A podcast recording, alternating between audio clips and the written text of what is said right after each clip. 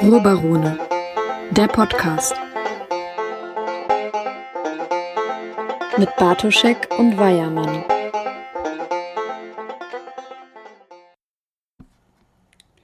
Herzlich willkommen, liebe Ruhrbarone-Hörer.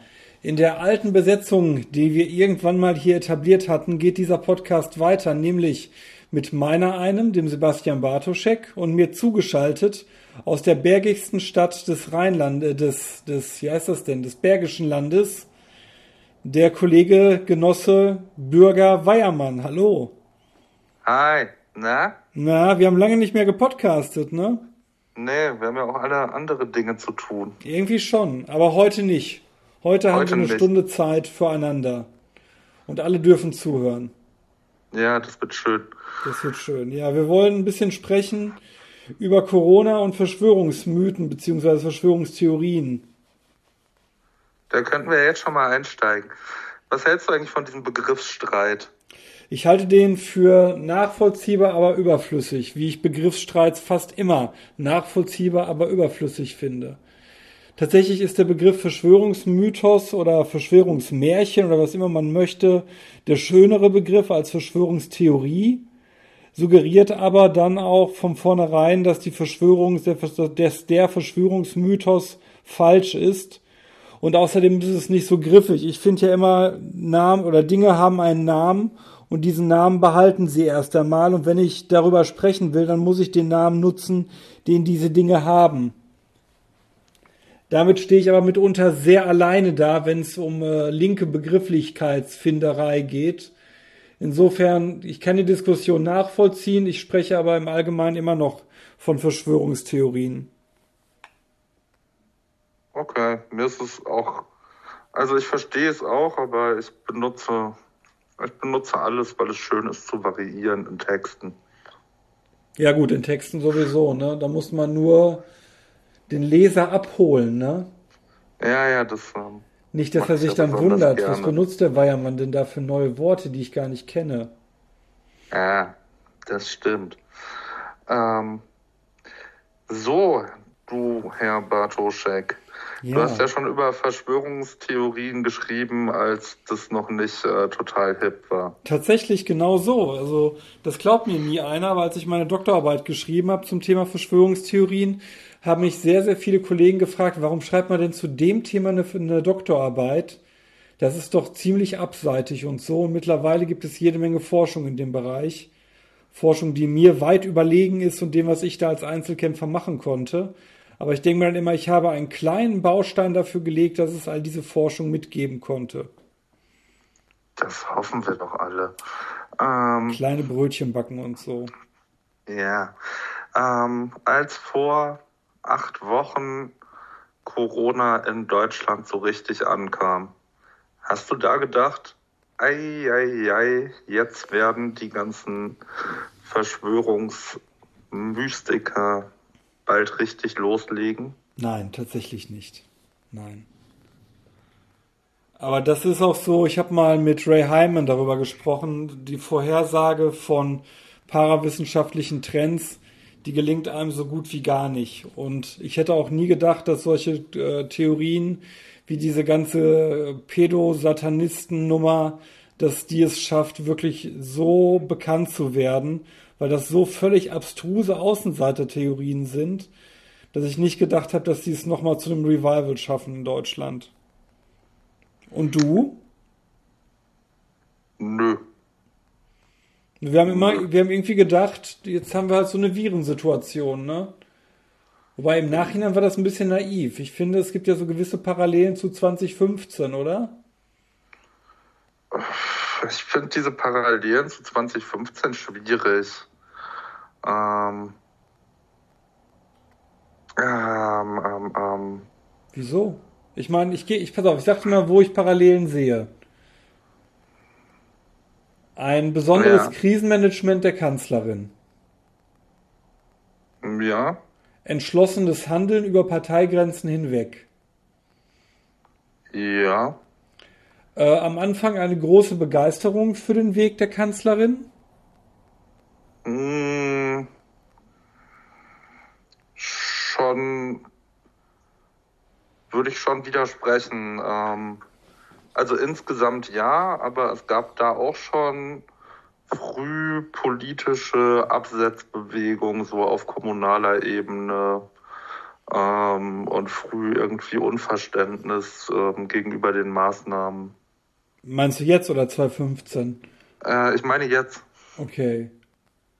Fandest du? Ich fand auf kommunaler Ebene hat man eigentlich eine Zeit lang einen Überbietungswettbewerb gehabt.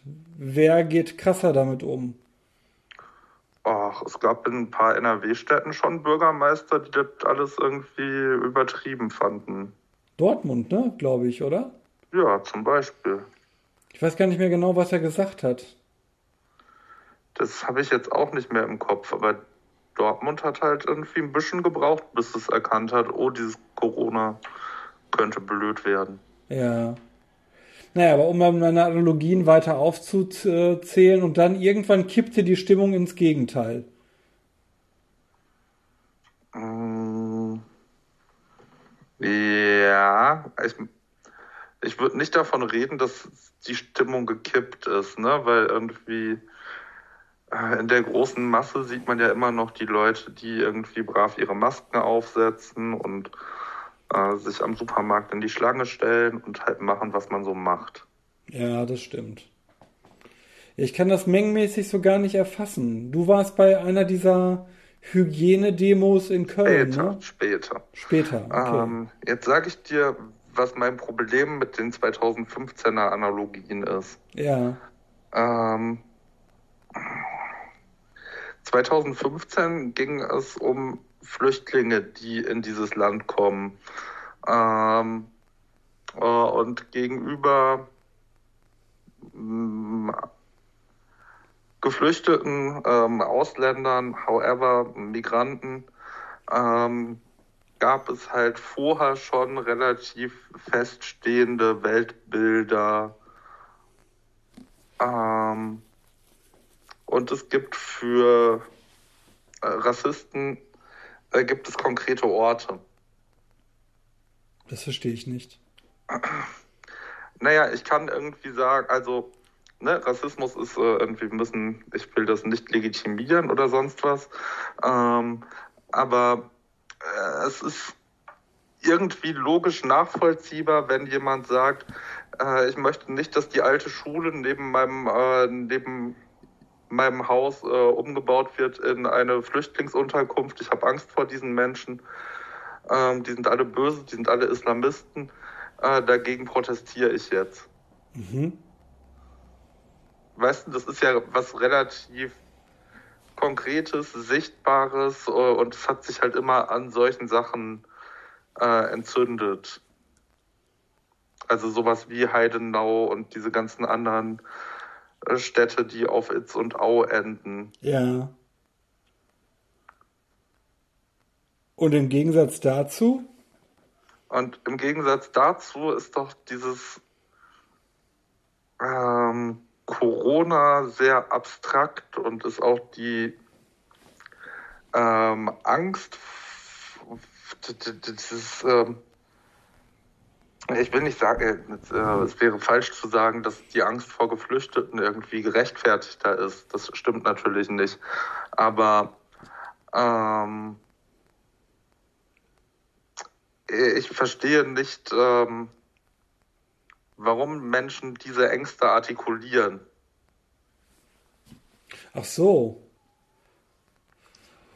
Ach ja, ich meine, auch das hat ja eine Tradition. Also wenn du jetzt sagst, es, es gibt einen Ort, die Impfgegner, die Impfleugner, die Virenleugner-Szene gab es ja auch schon immer und traditionell. Die hatten wir nur bisher bei anderen Viren. Ne? Die waren am Anfang der Krise sehr leise. Also zum Beispiel diese ganze äh, Masernleugner-Fraktion oder diese Fraktion, die sagt, man muss die Masern nur einmal vernünftig haben, dann ist wieder alles gut die waren am Anfang sehr leise und haben auch eigene Demos abgesagt und die kamen aber alle irgendwie jetzt zurück in so einer bunten Melange. Insofern glaube ich, gab es immer schon die Milieus sowohl für den Ausländerhass als auch für die Virenleugnung. Aber ich verstehe, was du meinst. Es ist ähm, wahrscheinlich anders nachvollziehbar.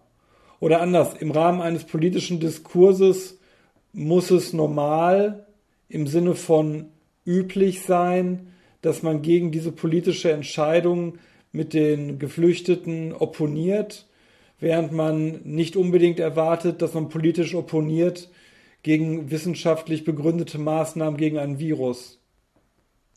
Ja, genau. Ähm, so meinst du? Ja, ich äh, nicke gerade sehr, weil äh, ne, irgendwie ich finde das scheiße, aber man kann sich ja politisch irgendwie für einen äh, Isolationskurs und einen Kurs entscheiden, in dem Geflüchtete nicht äh, aufgenommen werden und so weiter und so fort. Aber ähm, diese Antivirus-Maßnahmen sind ja in erster Linie ähm, aus Wissenschaftlichkeit hergeleitet. Anfangs, ich glaube, das kippte. Ich glaube, mit, mit dem Kippen der wahrgenommenen Begründung kippte auch die Akzeptanz in der Bevölkerung. Weil tatsächlich finde ich, war es am Anfang eine primär wissenschaftlich basierte Entscheidung, aber irgendwann wurde daraus ja ein politischer Abwägungsprozess, was völlig normal ist. Mhm. Und ich glaube, dass da viele Leute verloren gegangen sind in diesem Abwägungsprozess. Also ist Armin Laschet schuld an den Corona-Leugner-Demos? ja, das ist jetzt natürlich ganz minimal verkürzt.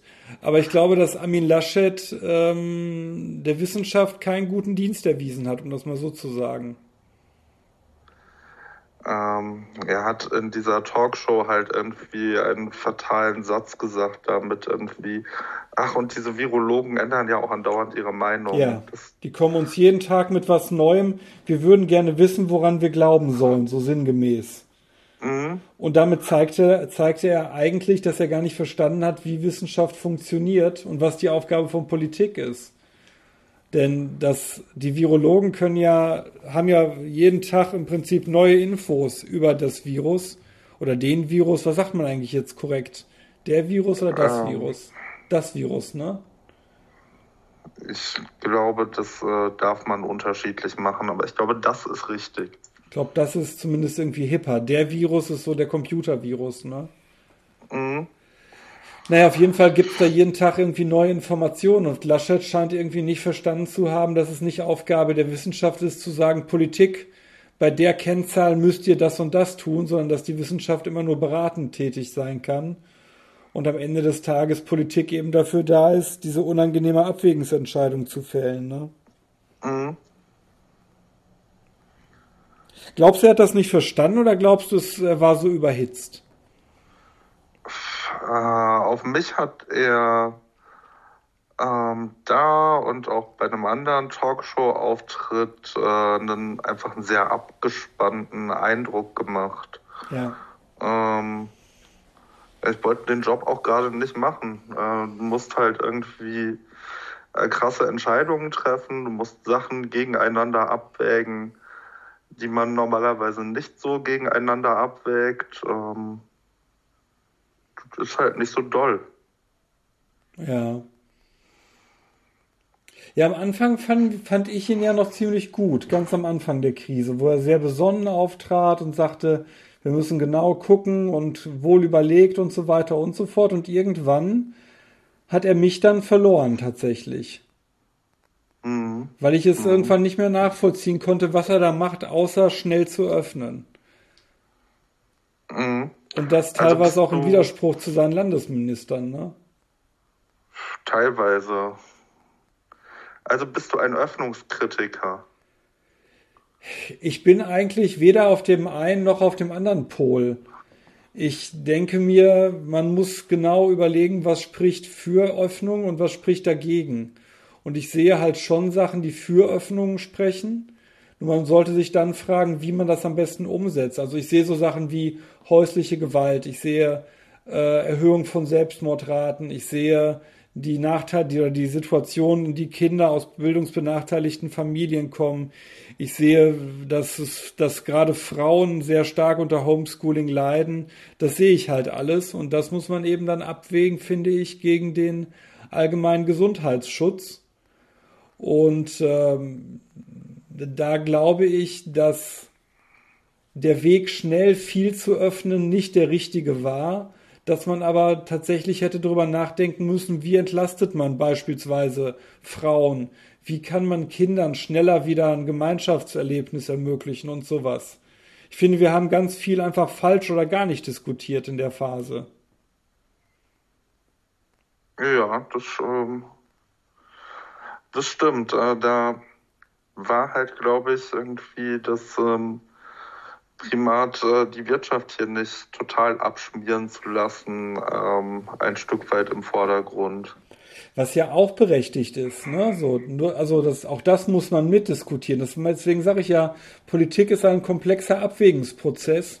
Und ich finde, man hat es sich äh, sehr verkürzt in den letzten Wochen was die Diskussion angeht. Also gerade auch in dieser Zuspitzung bist du für oder gegen Öffnungen, die du ja jetzt sehr plakativ gemacht hast, aber die ja genau so auch in den Medien läuft. Und genau das ist eigentlich unsinnig. Eigentlich müsste jeder Politiker dafür und dagegen sein, wenn er verantwortlich ist. Äh, ja, und müsste halt äh, sagen, was wofür spricht. Also die Vermittlung ähm, äh, dabei haben sie irgendwann geschludert. Ja, oder weißt, sie hatten. Meine? Ne? Ja, ja, klar. Wobei ich mich frage, vielleicht hatten sie auch keine schönen Narrative. Vielleicht wurde ganz vieles irgendwie, also gerade auch so diese, was war das, 80 Quadratmeter Regelung und so. Ich habe das Gefühl, das sind so fiktive Zahlen, auf die man sich geeinigt hat, weil jeder mit irgendwelchen Zahlen in die Verhandlung reingegangen ist, weißt du? Äh, 800. Äh, 800, nicht 80. 800, ja, genau. Äh, nee, das kommt ähm, aus. Ähm,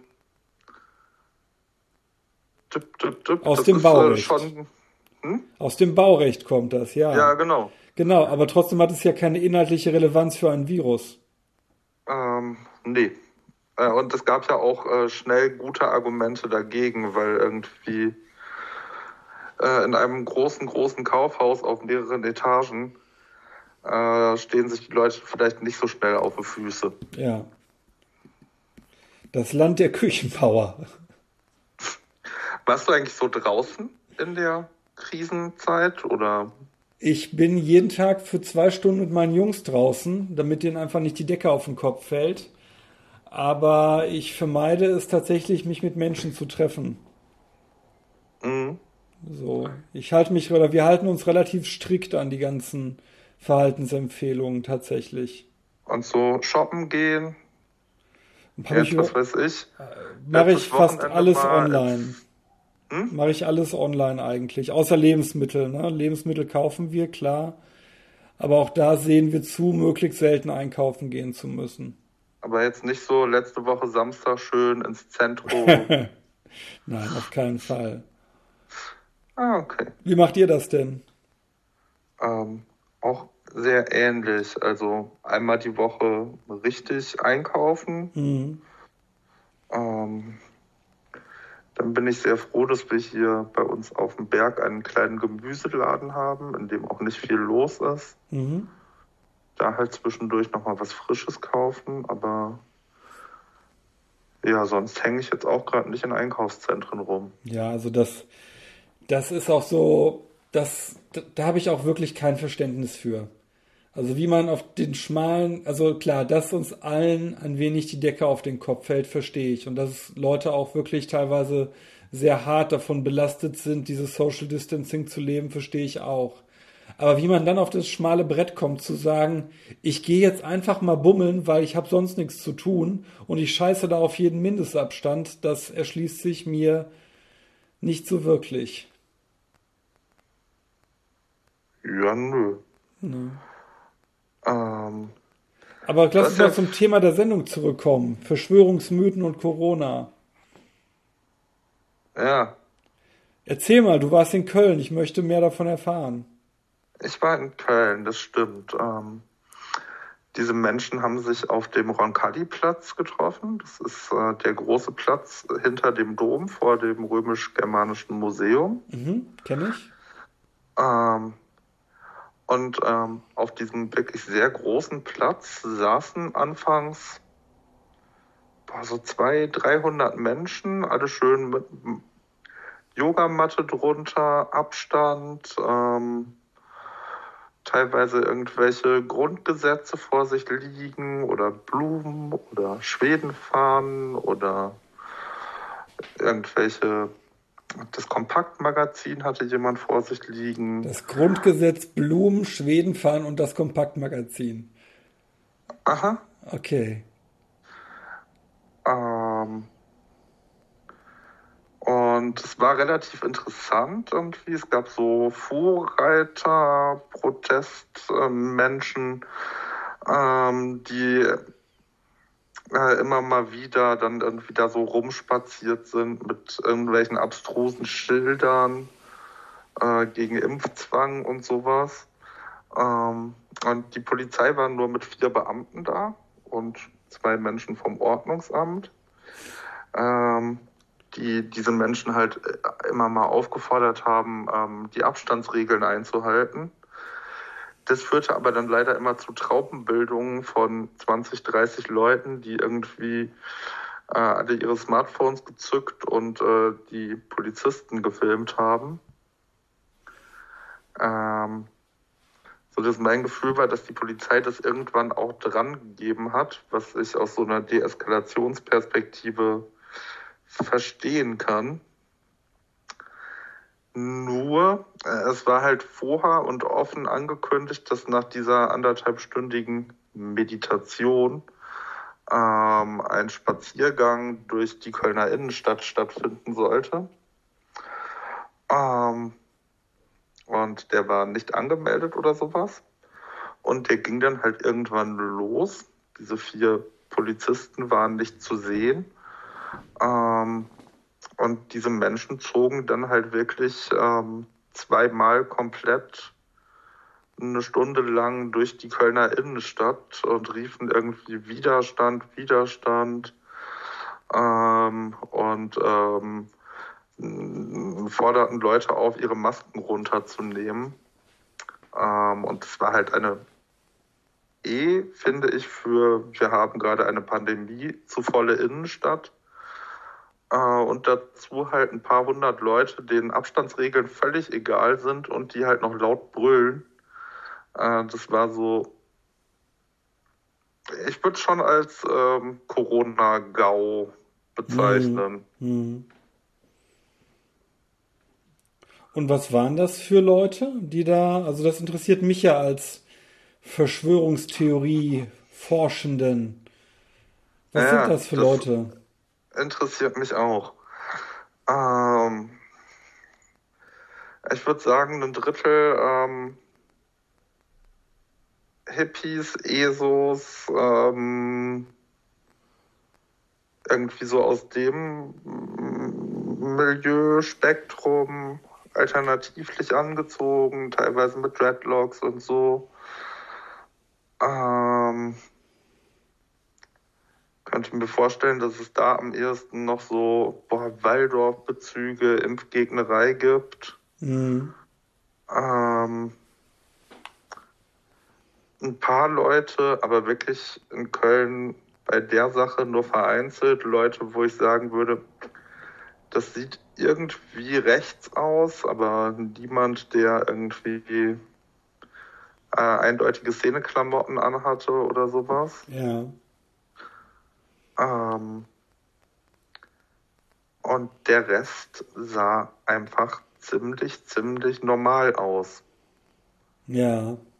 Ähm, das war auch das, was mich tatsächlich am meisten erschrocken hat. Also die Leute sahen normal aus und waren dabei halt total bunt gemischt. Da waren Menschen mit Migrationshintergrund bei, da waren irgendwie äh, junge Familien, Teenies, ähm, äh, aber auch ältere Leute. Ähm, ähm, ein Fotografenkollege hat eine Frau gesehen, irgendwie, die so ein Beatmungsgerät, sagt man ja nicht mehr, die so ein Unterwegs-Sauerstoffgerät bei sich hatte.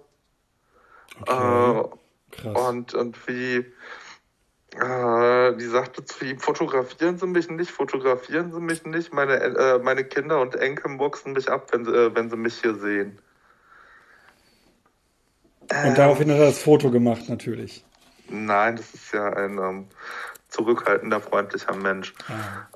Ah. Ähm, ja, und aber das fand ich, war das Erschreckende, dass es das sah halt für mich wirklich nach irgendwie, die Leute wird so auch irgendwie an den Leuten war nichts Besonderes. Stuttgart also, 21. Hm? Stuttgart 21 Publikum. Äh, das kenne ich nicht. Ähm, ähm, mein Punkt wäre halt irgendwie, als wir so einen Scheiß wie diesen Friedenswinter hatten und Mahnwachen für den Frieden und wie auch immer das Ganze hieß, mhm. ähm, wenn ich da Kundgebungen gesehen habe, ähm, politisch unkorrekt, den Leuten stand der Wahnsinn ins Gesicht. Mhm. Ähm, und diese hier waren im Prinzip völlig unauffällig vom Aussehen her. Ich glaube aber, das liegt daran, dass diese Verschwörungstheorien einfach anschlussfähiger dadurch sind, weil sie, weil das Grundproblem so viele Menschen betrifft. Also man muss sich ja mal klar machen, 80 Millionen Deutsche stehen im Moment unter der Knute der Corona-Maßregeln. Das ist so. Ob man das jetzt ja, richtig klar. findet oder nicht. Und dementsprechend ist dann der Anteil oder ist, ist bei einem, bei einem relativ gleichen Anteil der Betroffenen, also Betroffenen im Sinne von Verschwörungsgläubigen, erreichst du natürlich eine ganz andere Mischung, als wenn du jetzt die Leute nimmst, die sich von einem Asylbewerberheim oder von israelischer Politik oder von amerikanischer Politik betroffen fühlen. Weißt du, wie ich meine? Äh, ja, klar. Und ja, klar, du hast eine höhere, ich glaube, Statistiker würden sagen, Grundgesamtheit. Ja, ich würde sagen, die genau. In Frage kommt. Genau, genau. Genau, das Sample ist größer. Und ich glaube, also das Sample ist größer, weil die Betroffenheit, die gefühlte, eine unglaublich verbreitete ist. Also jeder kann ja mit dem Thema was anfangen. Jeder wird eingeschränkt und jeder erlebt ja in, in irgendeiner Art und Weise auch negative Auswirkungen und jeder muss im Prinzip sich eine Meinung dazu bilden. So ohne Meinung kommst du ja bei dem Thema nicht weit. Du musst ist ja. so? Naja, du, wie willst du das machen? Also du, du musst ja für dich, für dich als Menschen, musst du ja dir irgendwie erklären, warum halte ich mich an diese Regeln oder eben auch nicht. Wir Menschen wollen Erklärung für unser Handeln haben und dann suchen wir eben nach Strukturen und nach erklärenden Modellen und die einen von uns nehmen dann eben die Wissenschaft und die seriöse Politik und die anderen wenden sich davon ab. Hm.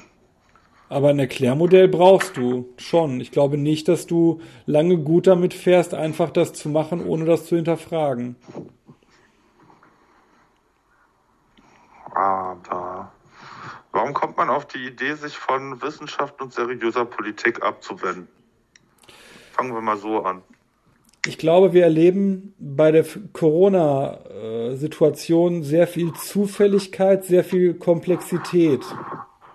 Also es kann ja irgendwie jeden treffen, aber dann doch nicht. Man muss irgendwie dann auch, wenn man niemanden kennt, daran glauben, was so an Aussagen getroffen wird. Und es ist relativ komplex, das ganze Geschehen für sich zu integrieren, sinnhaft. Während wenn ich davon ausgehe, dass irgendwer da etwas Böses tut und es dieses Virus gar nicht gibt, weil ich kenne ja auch keinen, der das hat, dann ergibt das auf den ersten Blick vielleicht sogar mehr Sinn. Also gerade diese Aussage, das habe ich jetzt ein paar Mal beim Einkaufen gehört, in, tatsächlich in einem Billig-Discounter öfter. Ähm, ich kenne ja niemanden, der das hat. Kennst du jemanden? Und daraus wird dann so extrapoliert, wie viele Fälle es denn wohl wirklich gibt oder ob es diese Fälle wirklich gibt.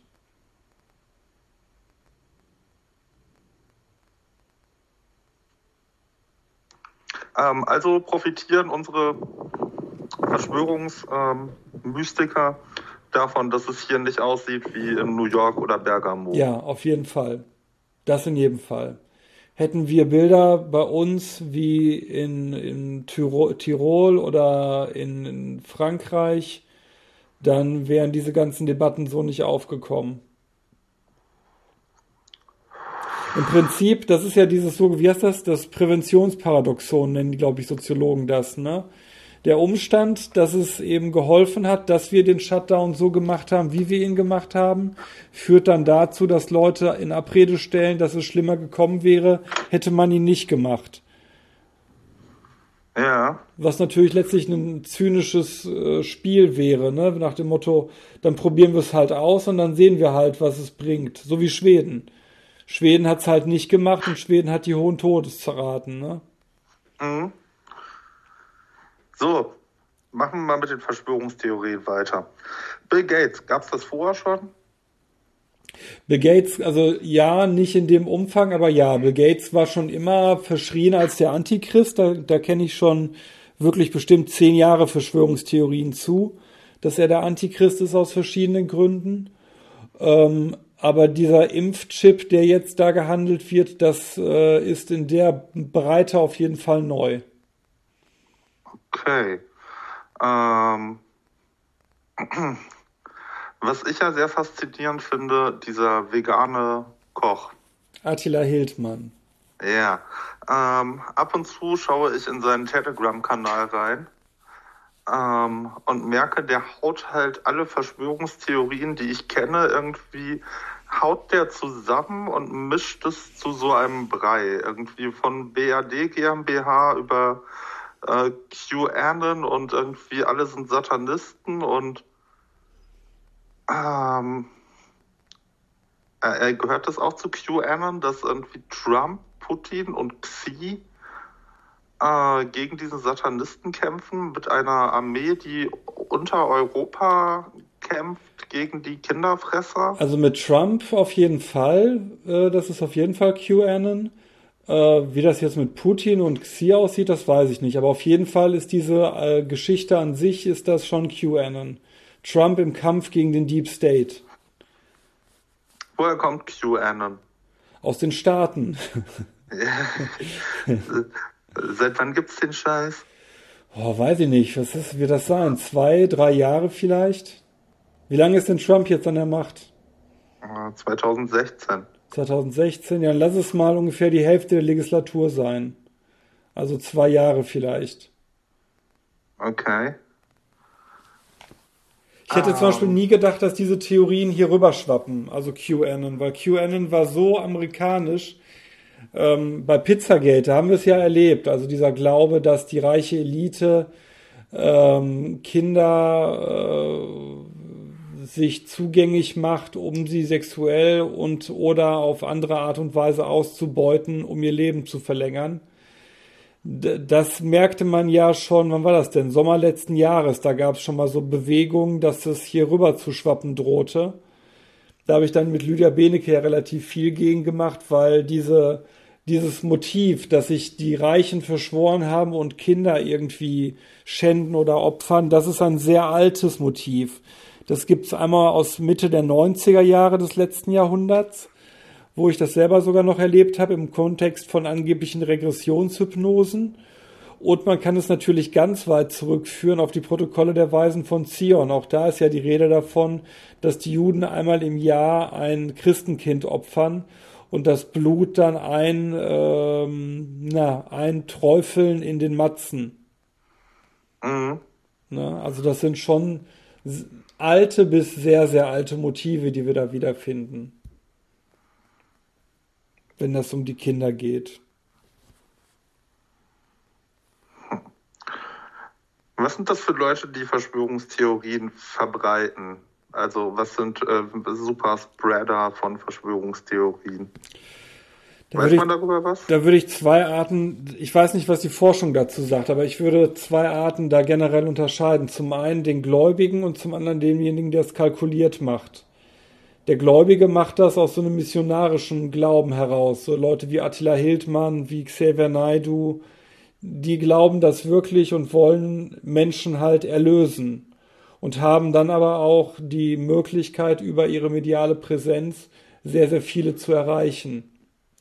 Und auf der anderen Seite würde ich dann staatliche Organisationen sehen von Staaten wie Russland, die gezielt Verschwörungstheorien verbreiten, weil sie wissen, dass sowas System destabilisierend für Demokratien sein kann. Hältst du so Leute wie ähm, Naidu und Hildmann für wichtig? Absolut. Also gerade Naidu war sehr, sehr wichtig, weil Naidu ähm, die normale, sag ich mal, den normalen bürgerlichen Hörer erreicht hat und dadurch er eine unglaubliche Massenwirkung hatte und hat. Mhm. So, das ist was anderes als so ein Ken Jebsen, der da eh, der macht letztlich Preaching the Converted, ne? Also mhm. die Leute, die eh schon Verschwörungstheoretiker sind, die hören halt Ken Jebsen oder schauen halt Ken Jebsen. Während bei Xavier Naidoo, da haben genug Leute, die eigentlich damit wenig am Hut haben, angefangen zuzuhören und das sehe ich bei Attila Hildmann ähnlich. Also das ist ja auch jemand, der eigentlich aus einem anderen Bereich kommt als eben dem verschwörungstheoretischen Bereich. Ne? Mhm. Ja, die halte ich schon für besonders, ja letztlich gefährlich. Gar nicht sie als Person selbst, dass sie etwas tun, sondern dadurch, wie viele Menschen sie erreichen und wie viele Menschen sie darin bestärken, dass es eben diese Verschwörung gibt. Ne? Mhm. So, kommen wir zum praktischen Teil. Was mache ich, wenn meine Tante, mein bester Kumpel aus der Grundschule, ein Arbeitskollege äh, in seinem WhatsApp-Profil auf einmal gibt Gates keine Chance stehen hat? Das finde ich ganz spannend. Diese Frage ist mir in den letzten Tagen unglaublich häufig gestellt worden. Und hier kann ich machen, was ich sonst nie machen kann. Ich frage einfach mal zurück, Warum glaubst du, sollen Psychologen das genau wissen? Warum Psychologen? Du solltest das wissen, weil du dich mit Verschwörungstheorien beschäftigt hast. Ja. Das, das Traurige ist, dass mein Blick, je älter ich werde, umso ernüchternder, da, ernüchterter da ist. Ich glaube mittlerweile nicht mehr, dass es das einfache Rezept gibt, um mit Opa, Onkel, Tante darüber zu reden. Ich glaube, man muss unterscheiden, je nach Nah- und Fernbereich, also ob ich jemanden Kontra biete auf äh, Facebook oder ob das bei mir im familiären Umfeld ist. Ja, und dann würde ich unterschiedliche Strategien sehen. Also gehen wir erstmal vielleicht die Social Media durch. Da weiß, da weiß man wirklich aus der Forschung, dass es immer schlecht ist, eine Verschwörungstheorie unwidersprochen stehen zu lassen. Gar nicht für denjenigen, der sie glaubt, sondern für all die Personen, Personen die mitlesen. Ne? Also mhm. für die Mitleser macht es immer Sinn, wenn man irgendeinen Counterpart präsentiert und grundsätzlich sollte man das immer halbwegs freundlich tun. Je aggressiver man auftritt, umso eher schreckt man Leute ab. Das heißt nicht, dass man Sachen nicht klar benennen darf. Also man darf Antisemitismus natürlich auch Antisemitismus nennen. Aber man sollte nicht äh, direkt mit einem, ey du Arschloch, guck dir lieber mal das hier an, da reinsteigen. Somit erreicht man äh, eher weniger Leute. Mhm. Und im Privaten würde ich mich ja auch fragen, will ich mir die Zeit nehmen, um mit jemandem darüber zu diskutieren oder nicht? Und auch da gilt wieder, ich diskutiere fast immer für die Leute, die mitzuhören, die sich nämlich noch keine Meinung gebildet haben. Und da gilt es dann erst einmal herauszufinden, ob die Person überhaupt noch Fakten zugänglich ist. Wenn die Person von vornherein durchblicken lässt, dass Fakten ihr egal sind oder sie sich auf Fakten nicht einlassen will, dann würde ich mich schon sehr genau fragen, will ich diese Diskussion überhaupt noch weiterführen? Okay, aber wir müssten, oder ich würde jetzt mal Arbeitshypothese für die aktuelle Situation. Ähm, da äh, kommen viele Leute mit Verschwörungstheorien ähm, in Berührung die da jetzt nicht seit Jahren dran glauben und nur irgendwelche obskuren YouTube-Videos ähm, gucken, sondern Menschen, die vor zwei, drei, vier Wochen noch ähm, die Tagesschau für seriös gehalten haben. Dann macht es vielleicht wirklich Sinn, mit denen mal im Detail durchzugehen, was ist eigentlich passiert. Wenn du Leute hast, die so frisch dabei sind, gerade in deinem privaten Umfeld, dann könnte man ja wirklich die Frage stellen, Wieso glaubst du der Tagesschau eigentlich nicht mehr? Was ist passiert? Was, mhm. was hat dich dazu gebracht, dass du einem durchgeschepperten Koch mit einer MG mehr glaubst als Journalisten, die dafür ja, gelernt haben und ihr Leben quasi dafür geben, dieser Profession nachzukommen. Ja, ich habe gelesen, die werden alle von der Regierung gesteuert. Naja, da haben ja du und ich den Vorteil, die Leute dann direkt fragen zu können, glaubst du, dass ich von der Regierung gesteuert werde? Äh, ich habe solche Leute nicht in meinem Umfeld. Ich auch nicht. ja, toll. Privilegierte Kackscheiße. Ähm, naja, oder Selbstselektion, ne? Kann auch sein. Ähm, äh, aber bei Leuten, die frisch dabei sind, sagst du irgendwie, kann man vielleicht probieren zu sagen, hey, was ist aus deiner Sicht passiert? Genau, was ist passiert? Was wären jetzt die Argumente, die dich mehr überzeugt haben? Vielleicht kann man da auch drauf gucken, wo sind Missverständnisse. Ne? Also diese ganze, es ist ja nur eine Grippe-Diskussion. Ne? Die kann man tatsächlich mit einigen Leuten ernsthaft führen. Mhm. Ne? So, und klar machen, nein, es ist nicht nur eine Grippe. Wir haben ganz andere Fallzahlen. Ne? So. Wir haben auch nicht die Möglichkeit zu impfen. Vielleicht ist das auch nochmal eine Sache, die vielen aus, die viele aus den Augen verloren haben. Und ich glaube, dass viele dann doch einfach auch frustriert sind davon, dass sie im Moment für sich selbst keine Perspektive sehen. Das habe ich übrigens von Anfang an gesagt. Ich fand von Anfang an, okay, es ist vielleicht nicht Aufgabe der Wissenschaft, aber ich fand die Politik von Anfang an sehr schlecht darin, eine hoffnungsvolle Perspektive aufzuzeigen, egal wann das gewesen wäre. Das hat gefehlt. Man hat den Leuten ganz viel genommen und ihnen aber keinen Silberstreif am Horizont gelassen. Äh, was hätte so ein Silberstreif sein äh, können? Dass man klarer macht, wie jetzt die Abläufe sind, bis es zu einer Lockerung wieder kommen kann. Aber ich glaube, das wusste man ja nicht so richtig. Naja, die, also die, die, sag mal, die Pläne oder die Szenarien, die gab es ja schon öfter. Wie gehe ich mit einer Pandemie um? Ja. So, und das ein Schritt ist, oder der letzte Schritt spätestens ist zu sagen, wenn man einen Impfstoff hat, so, aber man konnte ja davor auch schon sagen, wir können gucken auf die besonders betroffenen Gruppen und, und, und. Wir müssen, ne, also ich glaube schon, dass man da schon aktiver hätte dafür werben können, dass das am Ende des Tages alles zeitlich begrenzte Maßnahmen sind. Auch wenn man nicht weiß, wie lange diese Zeit ist. Ich glaube, das hat der Politik am Anfang Angst gemacht, dass sie nicht wusste, über welche Zeiträume reden wir hier überhaupt. Hm. Vielleicht hatten die Politiker auch doch mehr Angst, als wir so glauben. Das glaube ich schon. Äh, also, ich glaube, die hatten richtig Schiss. Ist ja auch nicht ihr Beritt, in dem sie jetzt unterwegs sind, ne? Nee, eben. Äh, also, äh, du kannst ja sonst bei sehr vielen Fragen Politik irgendwie nach einem bestimmten Schema machen. Ähm, oh, und ich glaube, jeder, äh, kein Politiker bräuchte, wenn es jetzt einen Krieg zwischen den USA und dem Iran gäbe ja. äh, bräuchte kein deutscher Politiker mehr als zwei Tage, um irgendwie zu wissen, wo seine Position ist. Die meisten bräuchten wahrscheinlich keine 30 Sekunden. Ja. Ja. Ähm, ich sehe die MLPD auf Seiten der. ja, wie auch immer. Mhm. Ähm, ne, und ähm, das ist, glaube ich, ähm, schon ein Problem gewesen. Ähm, dieses Impfgegnerspektrum. Ja. Kennst du dich damit aus? Ist das eh verschwörungsanfällig? Ja, oder? klar. Also Impfgegner, Impfleugner, das ist, das ist Hardcore-Verschwörungstheoretiker.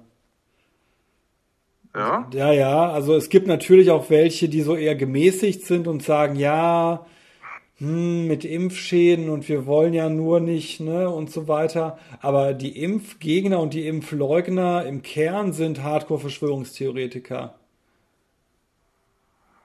Okay, was und, ist da so, was ist deren Geschichte?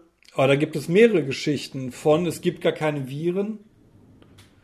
Über Viren sind eine Erfindung einer jüdischen Medizin bis hin zu Leuten, die sagen, na ja, es gibt zwar Viren, aber das ist alles nicht so schlimm. Die Impfungen sind viel schlimmer als das Virus, äh, als die Erkrankung mit dem Virus selbst, wegen der beigemischten Stoffe.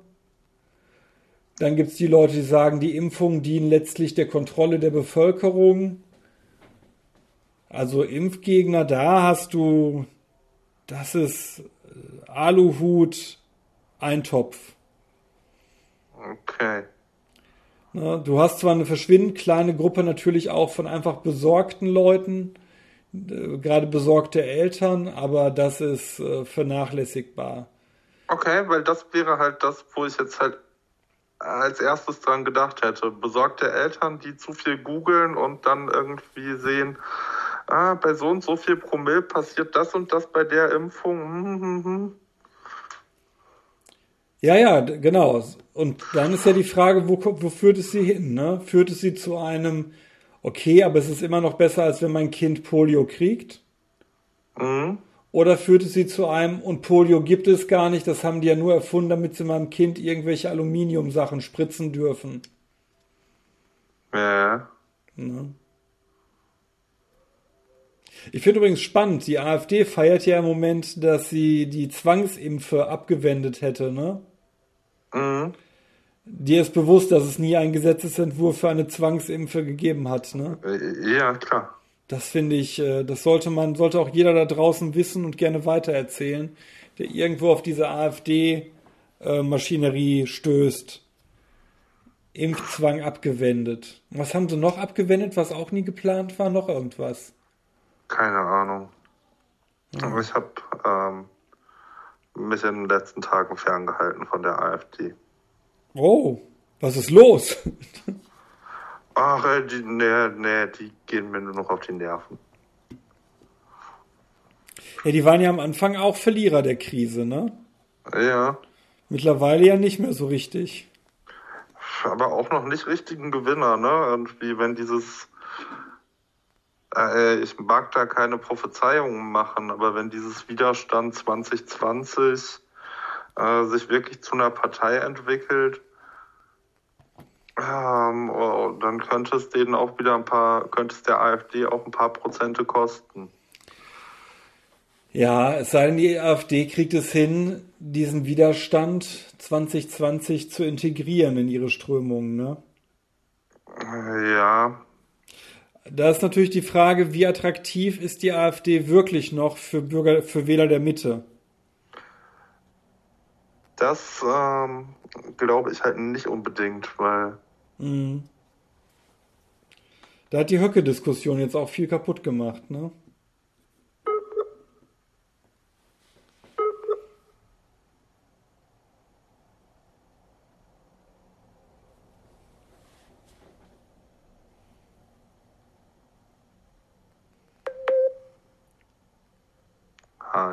Hallo? Hallo. Du warst kurz weg. Jo, du auch. Also, du, wir waren bei der Frage, die AfD äh, hat federn lassen müssen und ob sie es hinkriegt, diese Strömung zu integrieren. Ja, äh, ich glaube nicht unbedingt, weil irgendwie, ob die Leute, die da sich jetzt politisieren, äh, ob die dann unbedingt Bock auf eine Partei mit Höcke haben, weiß ich nicht. Ja, das sagte ich gerade auch. Dieser Höcke-Effekt hat schon relativ viel kaputt gemacht, ne? Ja, aber gut. Ähm, ich finde es schwer einzuschätzen. Ja. Ähm, und jetzt sag mal, was tut man denn? Was könnte Politik gegen die Verbreitung von Verschwörungstheorien tun?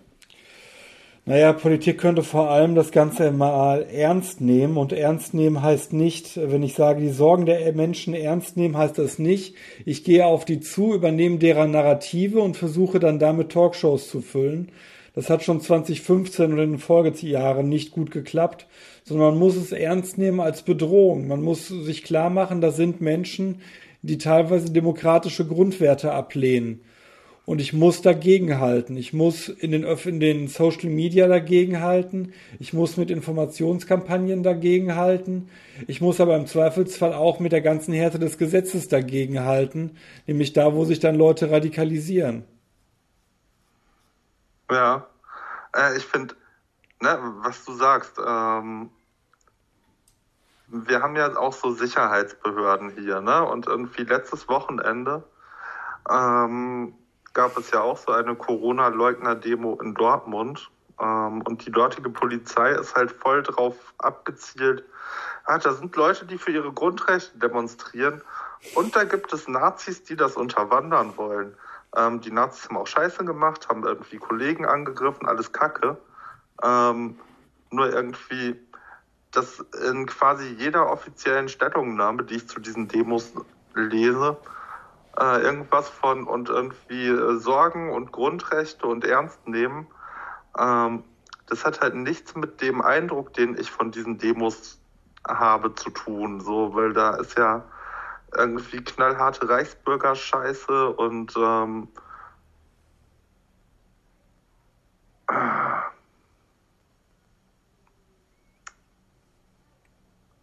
hm? ähm, äh, ich glaube, ähm, Politik und äh, unsere Sicherheitsbehörden äh, haben noch nicht verstanden, dass diese ganzen Verschwörungsmenschen äh, eine ernste Gefahr ist, sind und irgendwie, dass sie eine ernste Gefahr sind, auch wenn sie nicht irgendwie ähm, Hakenkreuzfahnen zeigen oder ähm, auf den Koran schwören oder ähm, Anarchisten sind, ja, sondern wenn sie einfach sagen, und ich bin ja ein Bürger und irgendwie, all das ist so schlimm. Ich frage mich tatsächlich, warum man das immer noch nicht verstanden hat. Ich meine, bei den Reichsbürgern klappt es ja mittlerweile, so langsam versteht man, was, was das für eine Gefahr ist. Und eigentlich sollte jedem klar sein, wer sich gegen die Grundsäulen der Demokratie wendet, und das tun ja viele bei diesen Hygienedemos dadurch, dass sie sagen, wir sind in einer Diktatur, wir lehnen diesen Staat rundweg ab, wir werden alle zwangsgechippt. Ähm, da sollte man natürlich ein Auge genau drauf hin äh, haben, was da abgeht. Ich verstehe das tatsächlich mittlerweile nicht mehr so ganz, warum man das von Sicherheitsbehördenseite nicht hinkriegt. Ich verstehe es nicht. Sind wir zwei. Weil es liegt ja seit Jahren noch offen. Es gab bewaffnete Überfälle äh, gerade so aus dem Umfeld der Reichsbürger, gut, die nimmt man ja, gut, ein bisschen nimmt man die ja schon ernst. Aber keine Ahnung, ich weiß nicht, ob, ob man in den verschiedenen Exekutivorganen so langsam ist in der Änderung des Denkens. Eigentlich habe ich das nie so wahrgenommen. Ich, ich verstehe es schlicht nicht.